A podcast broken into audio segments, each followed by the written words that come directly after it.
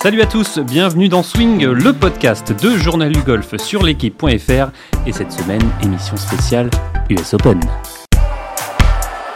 Et pour animer avec moi cette émission, Arnaud Thiou, c'est Martin Coulon de Journal du Golf. Salut messieurs Salut JP Et salut tout le monde à l'US Open, messieurs, le, majeur qui sent bon les burgers, euh, les saucisses, les merguez. Le ref. Le, le ref, surtout le gros ref. Les le ref dans les saucisses avec des merguez. Exactement. Ah, il est tellement dense que tu trouves même des saucisses là-dedans. Quand même les gros parcours de légende, des scores au-dessus du par. On adore l'US Open. C'est euh, une saveur particulière. Moi, j'adore personnellement. Bah oui, oui, ça c'est toujours bien. Ça, ça change. Euh, après, il y en a qui disent que c'est bien que ce soit qu'une fois dans l'année. Moi, ça me dérangerait pas qu'il y en ait beaucoup plus, beaucoup plus souvent voir les meilleurs joueurs du monde en difficulté, euh, voilà, c'est très très bien aussi. C'est bien de temps en temps que le par soit, soit défendu, que ce soit pas tout le temps une chasse au birdie. Ouais, surtout après, après le Masters et, et l'USPGA qui est plutôt réputé pour des parcours assez permissifs. Martin, l'US Open, c'est à chaque fois on le dit, c'est le vrai test de golf et le gros test de golf. Bah ouais, et puis euh, je sais pas pourquoi, j'avoue, mais euh, moi je suis un peu comme toi JP, pourtant on en a couvert quelques-uns des, majeurs, dont le Master, c'est quand même pas rien, mais l'US Open, il y a bah, il se passe un truc. Il y a toujours quelque chose, alors évidemment c'est les tracés, évidemment c'est cette difficulté, mais c'est surtout, moi, vraiment, c'est de voir ouais, ces meilleurs mondiaux qui sont obligés de se mettre dans un autre mode, un mode un peu plus... Euh, stratège, euh, patient, euh, défensif, on peut défensif, ouais, défensif ou pas tant que ça, mais c'est.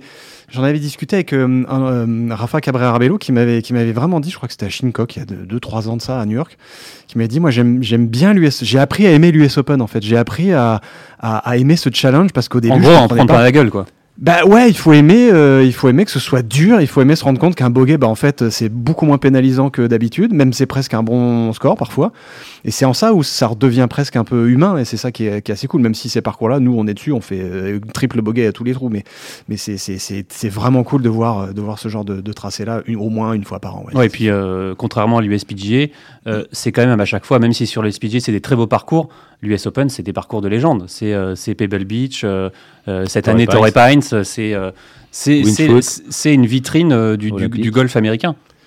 Ouais, bah t'as quand même. Bah, là, on sort quand même d'un PGA sur Kiawah Island, qui est quand même une, belle cathédrale de. Ouais, mais c'est vrai que non, mais l'USPGA essaye de faire, essaye de copier l'US Open. Ils, ont bien vu que là-dessus, ils étaient un peu à la bourre et ils essayent d'ailleurs de plus en plus de piquer des parcours à l'US Open. Il y, a, il y, a, moins, on va dire qu'il y a moins de d'expérience historique euh, pour comparer les deux tournois, même si c'est pas vraiment le sujet du le sujet du jour. Mais c'est vrai que l'US Open, il y a cette rotation assez, euh, bah, même complètement mythique. Enfin, je veux dire, c'est comme, euh, c'est comme les rotations du British. T'as, t'as que des parcours, c'est, que des cathédrales. Ce qui est un peu dommage, c'est de voir Torrey Pines, qui est quasiment le seul euh, parcours, on va dire, public au sens euh, propre du terme, puisque c'est un parcours municipal, c'est le parcours qui appartient à la municipalité de, de, de, San Diego, si je dis pas de grosses bêtises, parce que je crois qu'il y a deux, deux, deux communes. Après, il y avait Best Page aussi, euh, qui avait reçu l'US Open en 2009, il me semble, et l'USPG en 2019, qui est un parcours aussi public. Mais là, on va pas le revoir avant au moins un bon bout de temps, c'est dommage. quoi. Après, c'est que des parcours très très privés. Enfin, évidemment, tu peux dire que Pebble Beach, c'est un parcours public, mais. Enfin, faut payer les nuits d'hôtel. tu as beaucoup de dollars, il est public. Quoi. Et surtout payer les nuits d'hôtel. c'est en ça que c'est pas très public. quoi. Allez, du coup, on l'a dit, en hein, direction euh, la, côte, la côte ouest euh, cette année, 9 heures de décalage horaire, euh, parcours de Torrey Pines.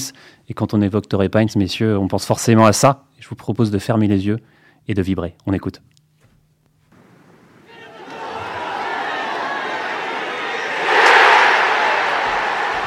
Expect anything different?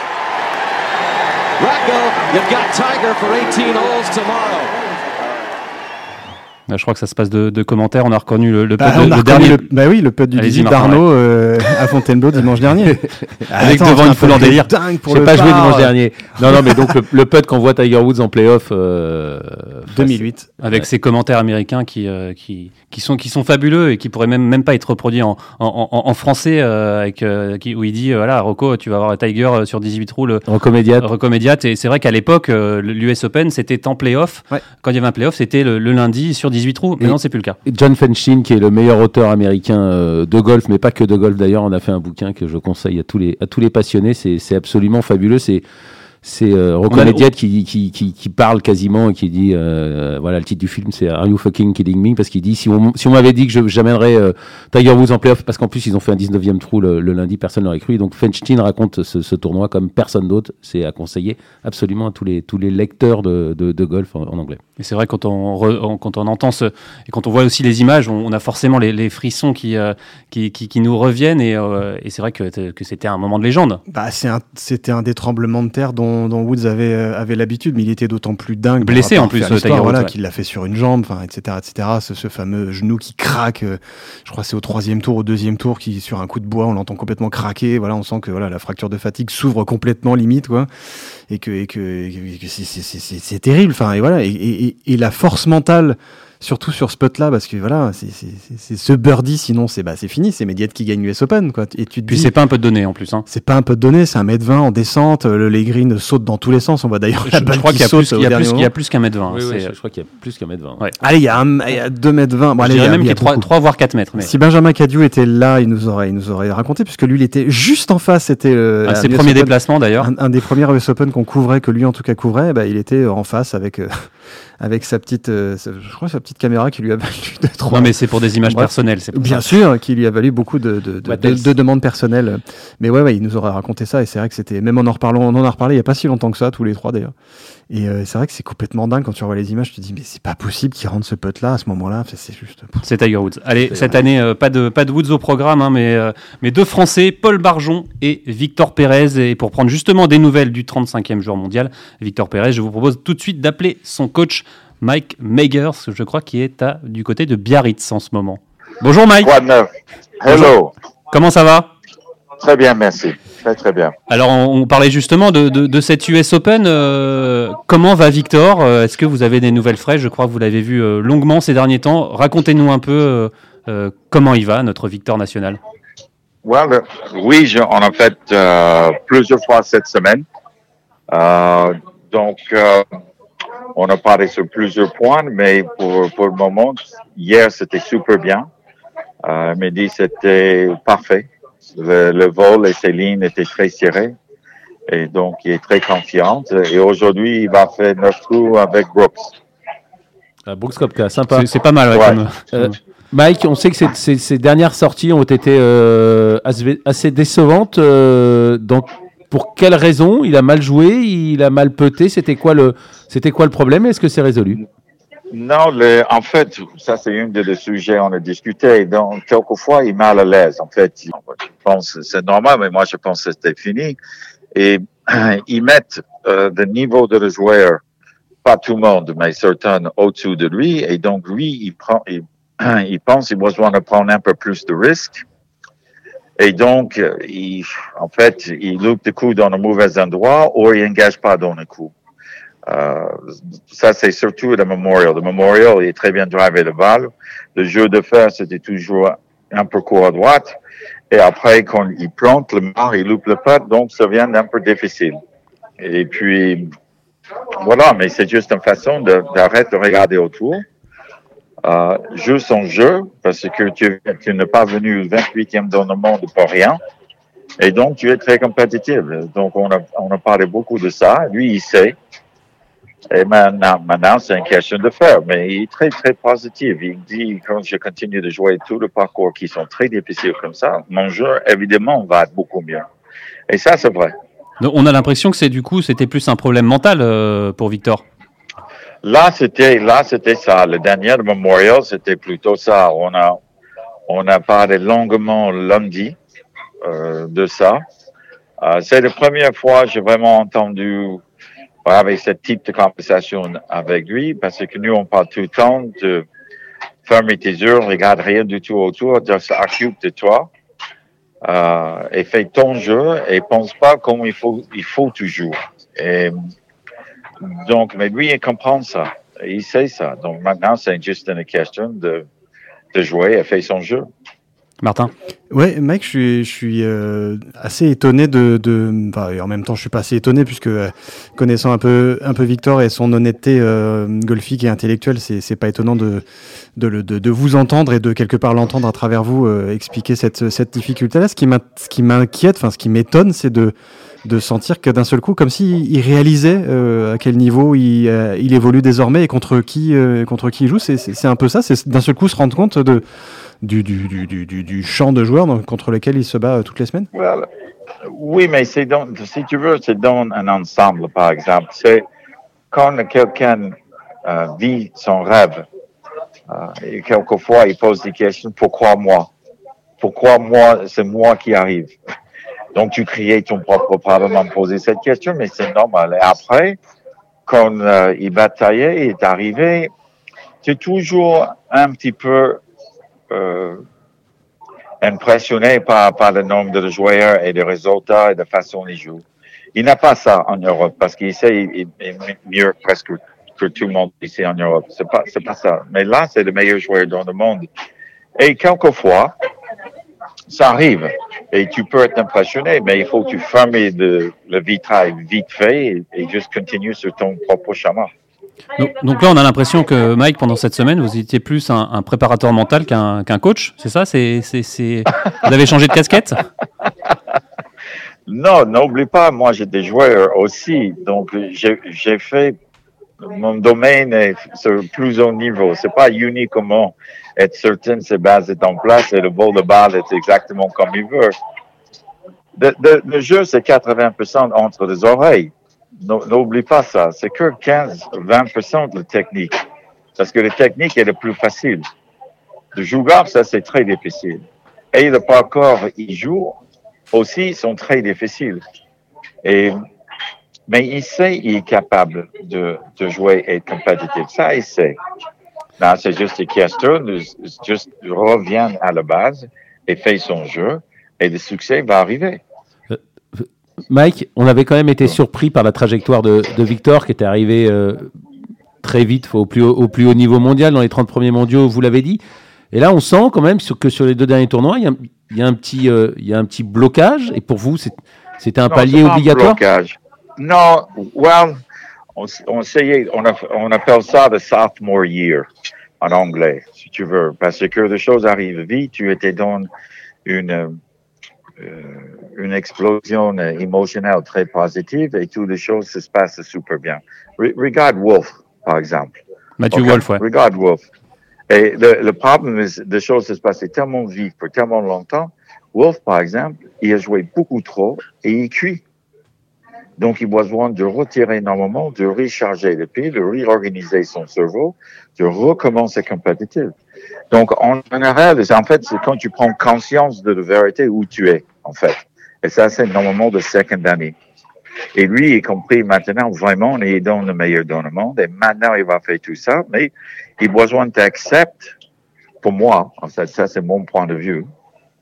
Pour lui, d'accepter, il est dans le meilleur dans le monde. S'il joue juste son jeu, sans changer quoi que ce soit. Alors là justement euh, pour pour cette US Open à, Torrey Pines, euh, euh, vous, vous est-ce que quand vous préparez un tournoi comme ça, on regarde le parcours, on s'adapte, on adapte l'entraînement par rapport au parcours que non, on sait, que tu sais exactement qu'est-ce que tu sais exactement qu'est-ce que tu vas avoir pour le US Open. Tu sais tu vas avoir le fairways, excusez-moi, 25 mètres de large. Tu vas avoir des greens très sec et très, très long, tu vas avoir de rough à 1 mètre à côté des greens. Et donc, tu priorises de mettre la balle en jeu essayer de toucher le maximum nombre, nombre de greens. Et si tu loupes, mettre la balle dans le bon côté où tu peux faire une approche et tu vas t'obliger d'entrer trois fois dans la journée, minimum 4 mètres pour sauver le par. C'est le US Open. Donc, c'est pas un surprise. Tu, tu me comprends. Ça veut pas dire des choses faciles, mais tu es pas là avec une mauvaise image de euh, comment, comment va le parcours. Tu sais exactement comment va le parcours. Martin? Oui, Mike, je vais sûrement euh, brûler, euh, brûler une étape, mais mine de rien, euh, cet US Open, il a quand même un, un, enjeu assez. il commence à revêtir d'un enjeu assez important dans la saison et dans la physionomie de la saison de, de Victor, et en particulier avec cette échéance qui s'appelle évidemment la Ryder Cup, même si il y, aura beaucoup d'autres Ryder Cup derrière, et si Victor n'y parvient pas cette année, ce sera sûrement pour une autre, une autre fois. Mais est-ce qu'il y a, est-ce qu'il commence à y avoir une petite pression, une petite urgence, mais je mets de grands guillemets là-dedans, de réaliser quelque chose en vue de, de, de, ce genre de qualification, ou c'est qui viendront après Non, nous, on pense long terme. On ne pense pas court terme. Tout pour nous, c'est long terme. Notre, notre conversation est d'avoir une carrière pour 20 années sur le US Tour et après jouer le Champions Tour.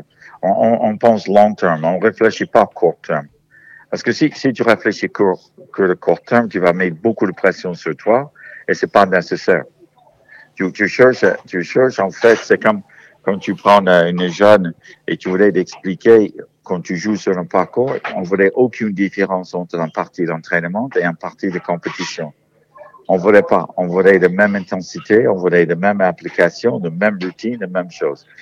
Mais tu as les émotions qui entrent dedans parce que la compétition est plus importante pour eux. Mais avec le travail, l'objectif maintenant, et chaque tournoi, c'est le même. C'est toujours le même type de parcours, c'est toujours le même champ de joueurs, il faut juste appliquer toi-même et tu vas être compétitif. Et c'est ça comment on agit nous. On ne voudrait pas ajouter encore de stress ou ajouter quoi que ce soit. Euh, Mike, après, après un bon début de saison, euh, on le disait, euh, ça s'est un peu déréglé, honnêtement, à l'USPGA, puis après au, au Mémorial. Est-ce que Victor n'a pas, n'a, pas assez joué? Est-ce que vous dites qu'il y a eu une petite perte de rythme là-dessus? Est-ce que vous êtes remis en question là-dessus? Est-ce que vous êtes posé la question ou pas? C'est nous, on a discuté. Il savait aussi, c'était trop long. si tu veux, tout était basé et accepté de jouer dans le Open de France parce que son programme, entre guillemets, c'était de prendre euh, les, les, quatre semaines avant, jouer l'Open de France comme entraînement pour déclencher la suite. Et maintenant, quand l'Open de France était annulé, il se trouve avec encore quinzaine de jours. Et donc, donc c'est vrai, il faut certains tournois, nombre de tournois, une, deux, si tu veux, d'entrer dans le rythme de le, de le tournoi. Et euh, oui, on sait, nous on est d'accord, il a pris trop longtemps là. Ouais. Alors Mike, pour, euh, pour, euh, pour terminer, on va dire les, objectifs de la semaine, forcément, c'est faire le mieux possible. Et Torrey Pine, c'est un parcours qui convient Victor, c'est, ça, ça, peut lui aller? Oui, parce que, c'est un, autre parcours, tu joues gauche-droite. et plus de vol son vol de balle avec le fer et autres pour être capable de bloquer la balle sur le green. Les, les choses, c'est entrer dans un bon rythme. L'idée, est, comme je te dis, mettre la balle en jeu, mettre la balle quelque, autour du green, quelque part sur le green, et commence à faire de part et commence à entrer dans le rythme de le jeu. Et c'est ça la chose qui est importante, parce que plus tu entres dans le rythme, plus tu es ça, tu viens à l'aise. Et maintenant, tu joues. Et c'est pas, c'est pas juste essayer de sauver quelque chose. Maintenant, tu joues pour vraiment faire quelque chose. Et on sait, lui a la capacité. Donc, on va voir. Euh, Moi, comme vous, on va être des spectateurs et on va voir. on va voir avec plaisir. Arnaud, pour terminer. Pour terminer euh, rapidement, euh, Mike, on, vous l'avez dit, c'est un US Open, mais là particulièrement le driving sera hyper important. Donc comment il se sent au niveau au niveau driving là depuis le depuis le début de la semaine? Non, le driver est super bien. Il a énormément d'améliorer son drive, énorme. C'est énorme son drive. Et, finalement, si tu veux, dans dans notre façon, il, il a amélioré son sensitivité avec ses appuis, donc le, le vol de sa balle est beaucoup plus serré et il fait que un baby cut. Donc, pas de surprise. aucune surprise. Et donc, c'est juste une question d'avoir de bons chiffres avec le fer et, et, ne pas mettre de pression avec les attaques de green sur quelque chose qui est minuscule. Il faut toujours plutôt large. Donc, les US Open se correspondent plutôt à sa nature de jouer large que être très agressif pour planter le mort. Merci beaucoup, euh, Mike Makers. En tout cas, on va, on va suivre euh, avec passion forcément le, le, résultat de, de, Victor. Tout à fait. Bonne journée.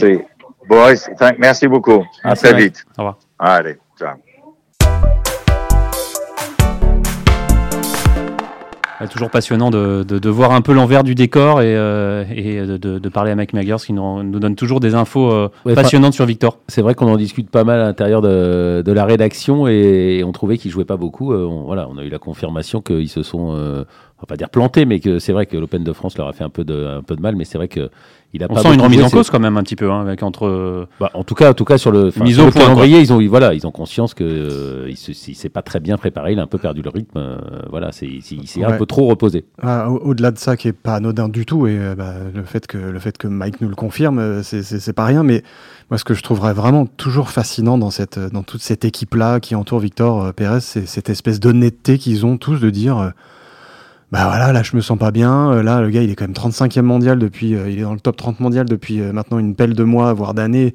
Et il, continue à avoir l'honnêteté de dire, voilà, est-ce que je suis vraiment à ma place, machin. non seulement il est plus qu'à sa place, mais, mais il, peut, il peut viser beaucoup plus haut. C'est, je trouve ça toujours assez fascinant, en fait, moi, de, de rentrer dans les cuisines et dans l'arrière-cuisine de, ce genre de team-là où il y a. Euh, surtout où il a, voilà, on a vraiment, on s'est vraiment rendu compte qu'il avait été peut-être un peu plus spectateur au mémorial que. Bah ouais, mais c'est ça qui est génial. Enfin, c'est ça qui est génial. C'est pas le fait des spectateurs, c'est d'oser le dire et de, et de mettre le doigt dessus et de tout de suite entre guillemets le corriger, quoi. Et c'est de rassurer ces mecs-là qui sont pourtant des, ces, joueurs-là, pardon, ces mecs-là, hein.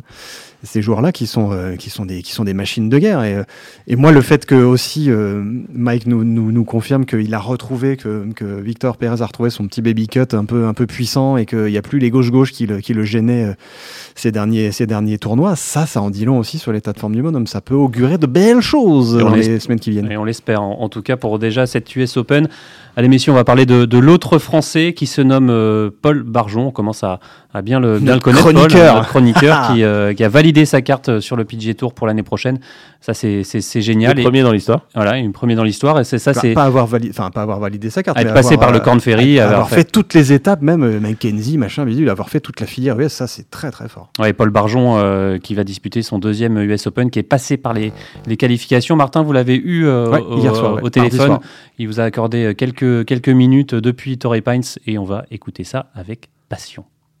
Salut Paul, et merci de prendre du temps en pleine préparation du US Open pour nous. Comment ça va? Très bien, très bien il fait beau à San Diego, donc euh, on, va pas se plaindre, euh, tout est parfait. Alors racontez-nous un peu l'ambiance déjà qui règne. C'est quoi l'ambiance à Torrey Pines? Bah, C'est quand même euh, c'est quand même très calme, juste parce que parce que le public est très limité. Il n'y a même pas de public le lundi, mardi ici, donc donc c'est assez calme, mais mais après ouais un parcours fantastique avec un temps un temps plutôt plutôt parfait tous les jours avec peu de vent, mais un grand soleil, donc donc euh, donc c'est parfait. Euh, et puis euh, ouais, je pense qu'il va y avoir un peu plus de monde qui va qui va qui va montrer le bout de son nez dans les dans les prochains dans les prochains jours. Donc donc ce sera bien. Et après le parcours est en état en état super. Donc vraiment très excité de, de commencer. Alors parlons un tout petit peu de ce parcours de Torrey Pines. vous venez de le dire, le, le, soleil est de la partie. C'est pas forcément une, une super bonne chose quand on parle du US Open, quand on parle de greens qui vont sécher de plus en plus, qui vont devenir, j'imagine, de plus en plus de plus en plus dur, de plus en plus Est-ce que c'est déjà le cas ou pas encore? Bah Moi, je suis arrivé samedi euh, après-midi et, euh, j'ai commencé, euh, j'ai commencé à jouer, à jouer dimanche. Et c'est vrai qu'entre dimanche et même ce matin, ça s'est quand même bien raffermi. bien raffermi dans les, dans les jours précédents. Là. Donc je pense que oui, ils ont, ils ont l'option de pouvoir, de pouvoir rendre cet endroit très, très ferme. Donc on va voir, on va voir comment ils choisissent de, le procéder. Mais, euh, mais oui, il y a, y, a, grosse possibilité pour, vraiment euh, le, faire le, mettre le parcours en conditions euh, très difficiles. Évidemment, Paul, on parle du US Open et qui dit US Open, ça rime en général avec rough ultra glouton, ultra dense. Il y a déjà quelques images qui ont fuité sur les réseaux sociaux. On voit que ça a l'air d'être ultra dense. Est-ce que c'est est -ce c'est le cas des quelques recos que tu as pu faire? Oui, oui, oui. Il y, a vraiment il y a du gros rough, évidemment. moi, j'ai pas l'impression que ce soit du rough aussi épais que, que l'année dernière à, à, Wingfoot, mais, euh, mais c'est quand même euh, c'est quand même assez épais. Après, c'est pas aussi épais, je pense que juste parce que euh, il pleut pas autant et puis c'est pareil. Enfin, ils ont pas vraiment une, sécheresse, mais c'est un temps c'est un temps bien plus bien plus sec ici, donc un peu plus compliqué de, de faire pousser le rough, je pense. T'aurais pas, ils ont sait que c'est un, un, parcours qui demande beaucoup de précision du tee, depuis le départ évidemment, driver en main ou ou club euh, utilitaire euh, en main. Est-ce que c'est est -ce c'est toujours le cas et encore plus cette semaine du US Open? Est-ce que les fairways sont euh, encore plus étroits que d'habitude? Oui, donc évidemment, ils sont, les fairways sont très, très étroits. et ils sont assez fermes, donc il y a quelques pentes aussi, donc où il va falloir taper des drives vraiment absolument parfaits pour rester sur le fairway. Quoi. Et, c'est vrai que le fairway est, une, un gros avantage quand on arrive sur le green. Il y a quelques parcades, si on tape pas le fairway, on peut pas aller au green. Donc, donc ça sera déjà la première mission, ce sera ça, de, prendre le plus de fairway possible. Je lisais la conf de, Phil Mickelson qui a eu lieu lundi dans la, dans la journée à Torrey Pines et lui-même qui est pourtant un, natif du coin, enfin il habite à San Diego, il a l'habitude de, de, passer du temps euh, dans les, dans les parages et en particulier à Torrey Pines, il disait qu'il avait besoin de, se remettre un peu le parcours dans, les, dans la figure parce que les greens sont d'une telle complexité qu'il euh, faut vraiment passer du temps dessus. Est-ce que c'est euh, est -ce c'est la sensation que vous avez pu avoir? Oui, ouais, c'est vraiment des greens qui sont qui sont pas euh, qui sont pas gigantesques, mais il y a beaucoup de il y a beaucoup de pentes. Et, euh, et, oui, quand ça devient ferme, il y a des endroits où vraiment euh, on se met un peu dans le rouge et on peut pas, on peut pas la mettre proche du trou. Donc ça va être un parcours où il va falloir, il va falloir être à point au niveau, au niveau stratégie. Quoi. évidemment, qui dit US Open, tout à l'heure on le disait, enfin je le disais, c'était pour moi ça rime avec rough, mais ça rime surtout avec stratégie. On vient d'en parler à l'instant et ça rime aussi surtout avec patience patience de savoir, euh, de savoir faire le dos rond, de savoir euh, prendre des, des bogeys quand il faut. Est-ce que c'est toujours le, cas, euh, malgré, malgré voilà, un, un qui est un petit peu moins glouton que l'an dernier? Oui, c'est, le cas parce que c'est vrai qu'il y y a, quelques trous où voilà, si on essaye d'être un peu gourmand, que ce soit du fairway ou, bien du rough, on, peut, on peut vraiment se faire pénaliser assez rapidement. Donc c'est vrai que les bogeys ne sont pas, ne sont pas aussi pénalisants que, que sur des tournois normaux. Quoi. Dans quel état d'esprit, euh, Paul, vous abordez cette, euh, cette, ce deuxième US Open? Vous sortez des, des, des, fameuses qualifs qui en plus ont été euh, une espèce de marathon encore plus compliqué que, que d'habitude. Déjà, racontez-nous comment ça s'est passé pour vous les, les qualifs de cette US Open. bah, c'était ouais, c'était sur censé être sur une journée avec 36 trous et c'est vrai que ça a duré un peu plus longtemps et, et ça a fini par être sur, ça a fini ça s'est fini le mardi soir au lieu du, lundi soir, donc euh, donc c'était un peu compliqué. Euh, mais bon, après c'était la même chose pour tout le monde. Euh, mais au niveau, oui, au niveau expérience, c'était bien de jouer l'année dernière, un peu en prenant conscience de voilà, c'est un tournoi différent qu'il il faut il faut vraiment accepter et puis et puis être plus encore plus patient qu'un tournoi qu'un tournoi régulier quoi. Et justement entre entre l'US Open, le dernier US Open de 2020 et, et celui-là, il y a quand même deux trois trucs, je dis, je mets des grands guillemets là-dedans qui ont changé, euh, qui ont changé pour vous, en particulier sur, euh, voilà, sur, sur ce statut de PGA Tour qui est, qui s'est, euh, qui s'est confirmé en début d'année avec cette belle victoire sur le Corn Ferry Tour. à quel point, à quel point la façon dont vous abordez ce deuxième US Open est différente? Est-ce que, est-ce que vous êtes plus confiant? Est-ce que vous êtes plus à l'aise? Ouais, non, évidemment, plus à l'aise. C'est le deuxième majeur, donc on, on a pris un peu d'expérience déjà l'année dernière. Et puis aussi, voilà, en ayant sécurisé la carte du, du, euh, du PGA Tour pour l'année prochaine, euh, on, voilà, on, a un peu confirmé qu'on a sa place ici. Et puis, euh, et puis tout de suite, c'est c'est un peu plus rassurant. Et puis on, arrive avec plus de confiance en général, je pense. Salut Paul. Voilà, Paul, Paul Barjon, donc à votre micro, Martin Coulon. C'est vraiment, c'est vraiment bien et c'est vraiment chouette d'avoir l'année prochaine, en tout cas, un, un, Français sur le, sur le PGA Tour. Et on, en rêve, espérons qu'il il y a quelques années, ils n'étaient pas beaucoup sur le tour européen et maintenant ils sont pas mal. Bah, espérons que voilà, ce, soit, ce soit le premier longue série, même si Victor joue un peu, euh, Antoine a été invité au mémorial. Mais, mais là, c'est la vraie carte. Euh. on espère que voilà, on espère qu'on verra souvent des drapeaux français sur les leaderboards et puis, et puis tout en haut, ça sera encore mieux. Martin, Paul Barjon, c'est. Euh, Moi, je trouve ça, je trouve ça remarquable, d'autant plus que bah, que le bonhomme, il a, il a, il a une trajectoire, euh, c'est pas, c'est pas rectiligne, quoi. C'est pas, euh, ça, ça, me fait penser un peu au genre de profil de, de Victor Pérez dans le sens où, euh, évidemment, c'était de très bons joueurs amateurs. Ils ont été, ils ont été très bons en équipe de France. Voilà, ils, ils sortent pas de nulle part. C'est pas ça que je veux dire. Mais il était déjà monté sur le Corn Ferry il y a trois ans et ça s'était mal passé. Il pris une tôle. Il mm. avait passé, je crois, 4 cuts en 22 tournois. Donc voilà. Et en fait, c'est cette c'est un bonhomme qui vient de Nouvelle-Calédonie, à 16 ans, il quitte tout le monde, il va à Antibes, au Krebs pour être, pour être au Pôle France, il est un peu tout seul, enfin voilà, c'est quand même pas rien, c'est ça que cette, cette résilience-là, cette trajectoire-là me fait dire que ce bonhomme-là, euh, c'est pas un hasard qu'il soit là, c'est sûr, mais ce serait pas un hasard qu'il y reste et qu'il qui s'en sorte pas trop mal vu la force de caractère. C'est ça que je trouve cool. Et justement, euh, pour mieux connaître euh, Julien Brun, vous avez contacté. pour mieux connaître Paul, Paul Barjon. on a, vous avez contacté hein. Julien Brun, qui était collègue à la fac à TCU. À la fac et puis à Cannes Mougin aussi. Exactement. Au Pôle France, ils sont, ils sont copains depuis qu'ils sont gamins. Ouais, c'est même lui qui a poussé, même Julien Brun qui a poussé Paul Barjon à venir, euh, à venir tenter l'aventure à, à, TCU. Euh, et justement, c'est lui qui le connaît, qui le connaît bien. On va, on va l'écouter, euh, Julien Brun. C'est quelqu'un de très solide, que ce soit physiquement ou mentalement. Il est, il est vraiment fort, fort, fort physiquement. Il a une grosse frappe de balle du coup. Et euh, t'as passé fort du départ. Il t'a bien les longs fers. Ça, c'est sa grande force. Et euh, puis c'est quelqu'un euh, un peu une force tranquille, je trouve. Euh, il, il impose, euh, il impose par son physique, par son attitude, par son jeu. il se laisse pas faire par les éléments. Donc voilà, quelqu'un d'assez fort et un, un, profil assez costaud. Un profil assez costaud, j'ai l'impression de qui, dé, qui vous décrivez, décrivez euh, Arnaud. T'en bafouilles, dis T'en bafouilles. non, mais voilà, Paul Barjon, qui, qui est, c'est quelqu'un, voilà, force tranquille. C'est vrai que c'est, ça peut bien le caractériser. Ouais, mais c'est encore une fois, ça, ça, ça aussi je crois, à, tout ce parcours quoi, global. C'est pas que un gros cogneur ou c'est pas que c'est fort à tous les niveaux. On n'arrive pas euh, via le Corn Ferry, via le Mackenzie Tour euh, sur le PG Tour comme ça euh, par hasard. Et puis en plus sur une saison du Corn Ferry qui a eu lieu pendant deux ans. Donc c'est lourd quoi. Faut, faut être faut être solide. Heureusement qu'il est solide le bonhomme quoi. justement, c'est Julien Morin qui nous parle de son mental à Paul Barjon.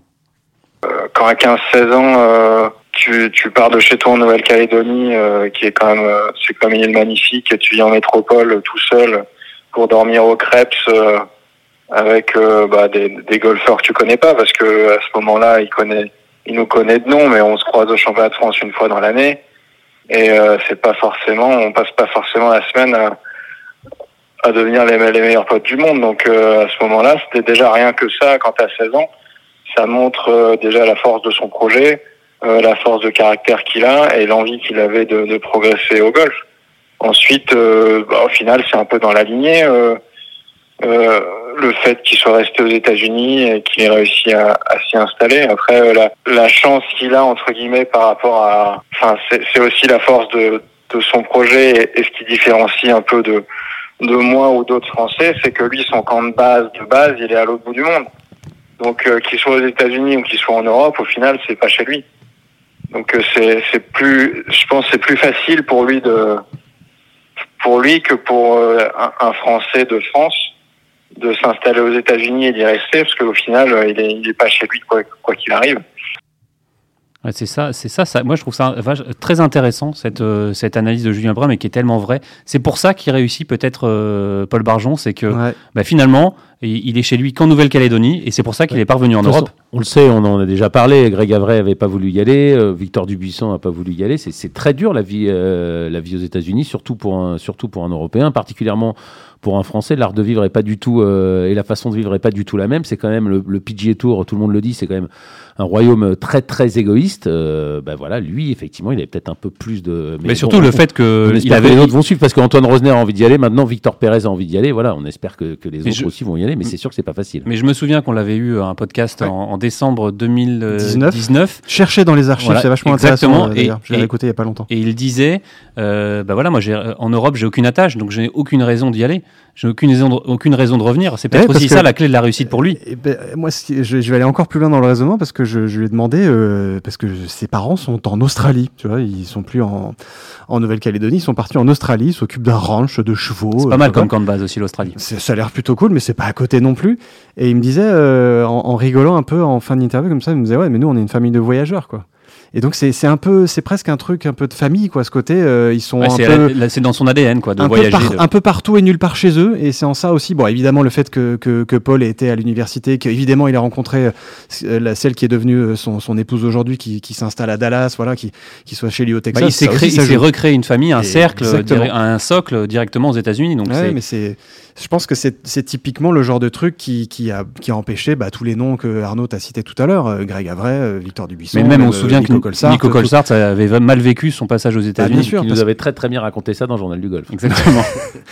quel numéro du coup Arnaud Vous vous souvenez du numéro? De, de, de, Colsart? Ah non, parce qu'il avait fait, c'était chroniqueur toute l'année. Ah oui, c'est vrai. On se régalait, on se régalait tous les mois. Euh, ce qu'il nous racontait, c'est des, déboires dans les, euh, dans, les, malls. Dans les malls, où, et, les, steakhouse euh, qui se ressemblent tous d'une ville à l'autre. Mais c'est sûr que c'est un autre rythme, c'est un autre univers. Mais, mais au-delà de ça, c'est vraiment cette, cette capacité-là voilà, à avancer malgré tout et à avoir, euh, comme, comme disait Julien très justement aussi, cette espèce de, de projet quelque part euh, derrière la tête. Quoi. Et, ça, c'est, et c'est en ça où il me fait penser beaucoup à Victor Pérez. Il y, a, y a une idée euh, une sur le très long terme et on y va, quoi. quels que soient un peu les, les obstacles. L'envie est tellement plus grande que les obstacles qu'au final, ça fonctionne plutôt pas mal. Donc c'est, fort. Alors comment il est arrivé à se qualifier pour cette US Open Paul Barjon, il a dû passer justement par ses qualifications, 36 trous dans la journée, une place finale de 8 même pas peur pour Paul, hein, et, c'est tout sauf un hasard pour Julien Brun. On l'écoute. Bah ouais, c'est clair que c'est clair que ce genre de journée sur 36 trous là où, euh, c'est compliqué, c'est long, euh, bah ça lui convient bien. Il a souvent eu des bons résultats d'ailleurs euh, sur des tournois assez longs, sur des tournois qu'on a pu faire à 36 trous en fac ou des, des conditions compliquées dans les îles britanniques. Donc ouais, ça m'étonne pas qu'il ait réussi à, à bien à bien faire sur cette qualif, d'autant plus que en plus il avait déjà validé la carte pour le PGA Tour, donc c'est quand même plus facile de, de, porter toute son attention là-dessus.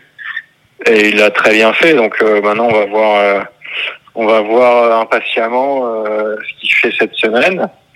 Mais je pense qu'il peut faire, euh, il peut faire euh, un bon résultat avec l'expérience de l'an dernier. Déjà, ça, ça va être un plus pour lui. Et puis, je crois que c'est un gros parcours, donc faut bien, faut bien driver, bien mettre en jeu. Ça, c'est une de ses forces.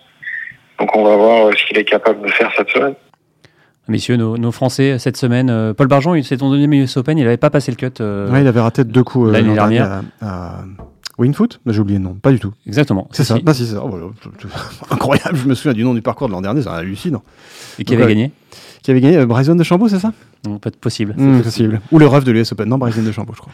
Messieurs, euh, pour euh, qu'est-ce qu'on peut espérer pour, pour nos Français? On espère toujours, évidemment, les voir au plus haut, mais cette année, Victor Pérez, Paul Barjon, de grandes chances de faire des.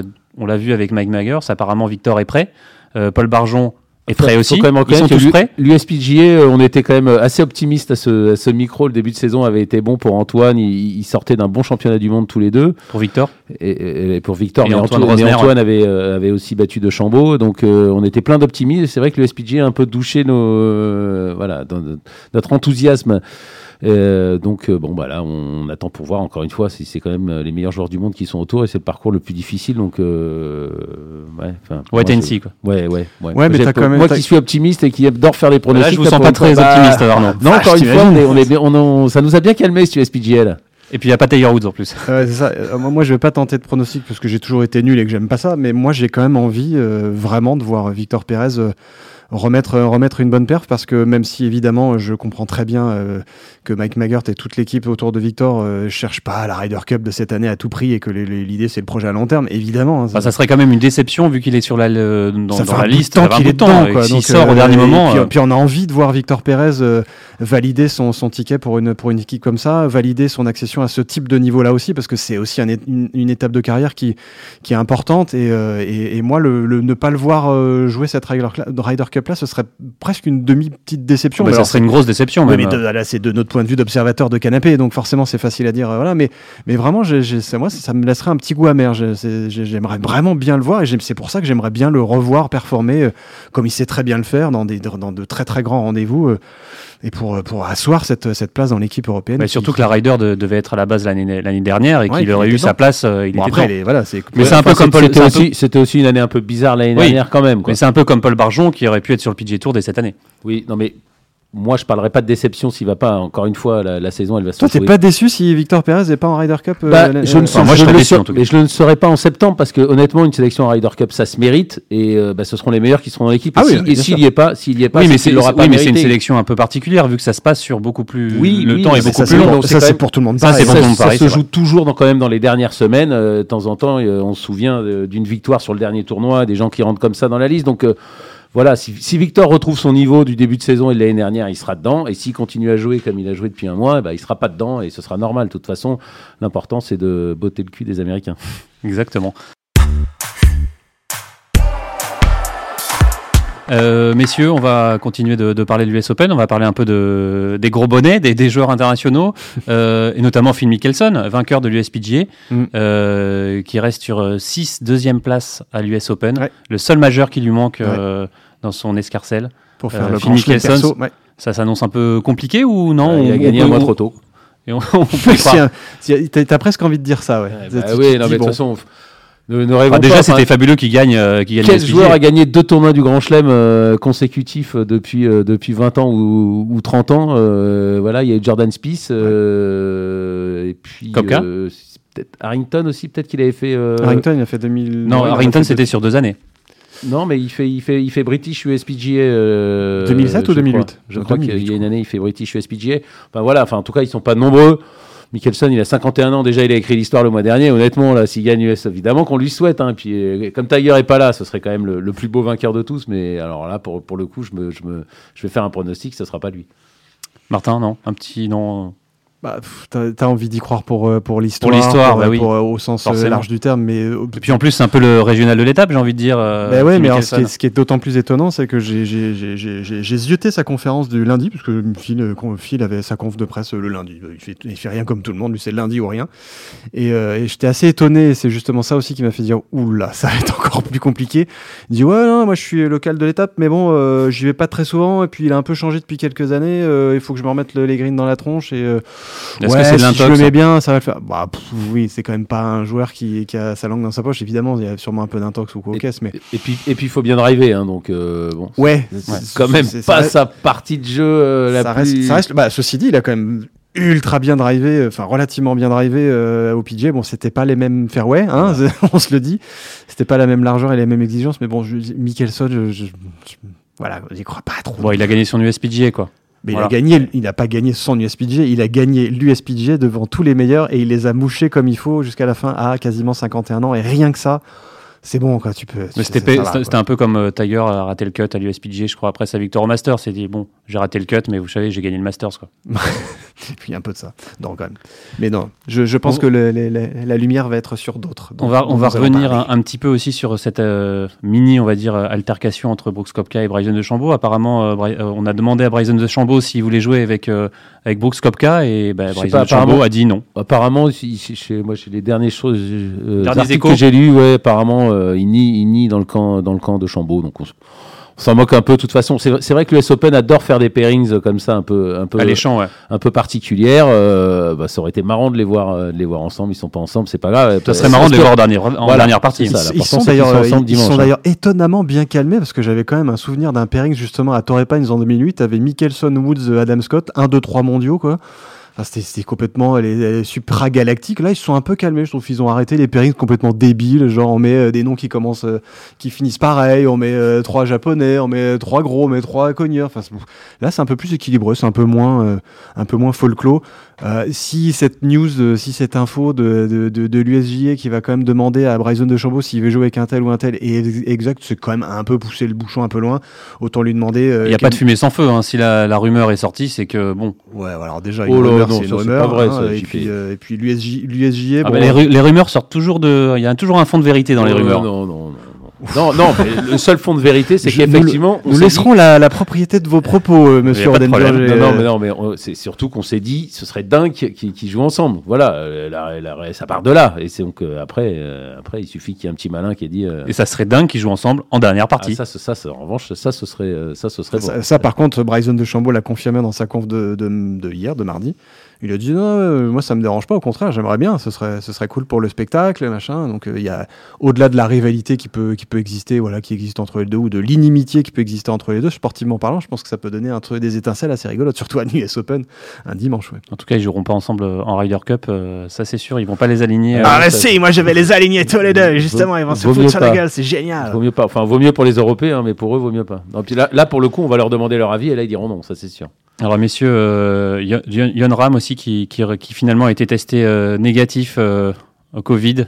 Ah, C'était hallucinant cette histoire aussi. euh. Bah, ça, ça pendait un peu au nez du, du, du PGA Tour depuis un an et depuis toute cette, tout, tout ce protocole qui, qui, qui, qui, qui- qui était bon, puisque voilà, il y a quand même beaucoup de tournois qui sont joués, pas, pas tant de cas que ça au final et pas tant de, de, de soucis sportifs que ça. Mais là, euh, c'était quand même un peu chaud, quoi. hein. Se faire disqualifier, enfin, se faire retirer du tournoi alors que tu as six coups d'avance, qu'en termes de stroke gain, t'es euh, genre, je sais plus, c'est- c'est un délirant. peu un t'es vol de trophée, 15 quoi, Bah non, c'est pas un vol de trophée. Bah, Euh, il aurait le pu jouer tout seul. Il aurait pu jouer tout seul en, Non, euh, le non, dimanche. Mais non, non, il y a un règlement, il va pas commencer à jouer tout seul. Je suis désolé. Et qu'il ait un coup d'avance 6 ou 6 ou 15, ça ne change En rien. mode isolé, quoi. Il y a une- mais non, mais c'est pas comme Avec ça. un qu'ils jouent masque. tournoi de golf. Tu, vois, tu vois le, le gars tout seul euh, dimanche en dernière partie C'est jouer tout seul. Et c'est- voici, c'est Yann un peu- Ram, ouais, c'est- c'est un mais il a le Covid. Tout le monde Là, pour le coup, il y aurait une astérix à côté du vainqueur. Non, non, mais de toute façon, le principal fautif, c'est comme le, le joueur espagnol euh, en foot, donc j'ai oublié le nom. C'est Yann Ram. Enfin, il est joueur professionnel, il se fait vacciner, et puis, et puis voilà. euh, tant- et je pense qu'il, là aussi, je- les derniers papiers que j'ai lus, il s'en mord, euh, il s'en mord les doigts. Messieurs, un dernier mot avant de, avant de se quitter? Oui, bah c'est qu'il y a John Yon Ram qui arrive à Torrey Pines, un endroit où il a déjà gagné. Il a un ratio de, de performance complètement dingue. euh, Aux Farmers en particulier, évidemment. C'est un parcours qu'il a dans la tronche. Euh, L'US Open, euh, c'est un, parcours- c'est un type de pour moi de tournoi qui est, qui est, taillé pour lui. On sent que c'est votre favori là. Bah, il a faim le type quoi. Puis en plus tu lui as retiré un trophée, enfin le Covid et sa, vaccination ou ce que tu veux, les règlements, tu, tu coches les cases que tu veux. Hein, c'est pas mon problème, mais au final on lui a retiré euh, un trophée qu'il avait limite dans la dans la demi poche euh, quelques semaines auparavant. Et un chèque et un chèque, ça je pense qu'ils sont contre-fous objectivement, mais euh, peut-être hein, pour euh, refaire la chambre du bébé, ça peut aider, ou la maison du bébé, ou le... Le, le, manoir du bébé. Bref, mais, euh, mais voilà, c'est non seulement le favori des, des bookmakers, mais si, si, tu tu mets pas de Ram en favori à Torrepagne, c'est que tu es un peu aveugle et que tu un peu, t'as pas envie d'aimer le golf, quoi, en gros. C'est l'ultra grandissime favori. Évidemment, je dis ça, il va se gaufrer, il va pas il va rater le cut, enfin bon, il va être... Il va être testé positif. Ultra grandissime favori, on dirait moi, Martin. Tu t'emballes, tu t'emballes un peu pour une fois. Le favori, je veux bien, mais ultra grandissime. Ultra à l'US Open, c'est quand, même, quand même compliqué. Non, ultra grandissime favori. Tu vois, bam, j'ai aucun problème à revenir à ce micro la semaine prochaine et à me faire laminer la gueule s'il faut. Aucun souci. Allez, justement, on se retrouvera la semaine prochaine pour débriefer tout ça. Merci à tous d'avoir suivi cette émission. Merci à, à vous, Arnaud et Martin. Et on se retrouve donc la semaine prochaine et on va suivre avec passion cette US Open. Et forcément, allez les bleus!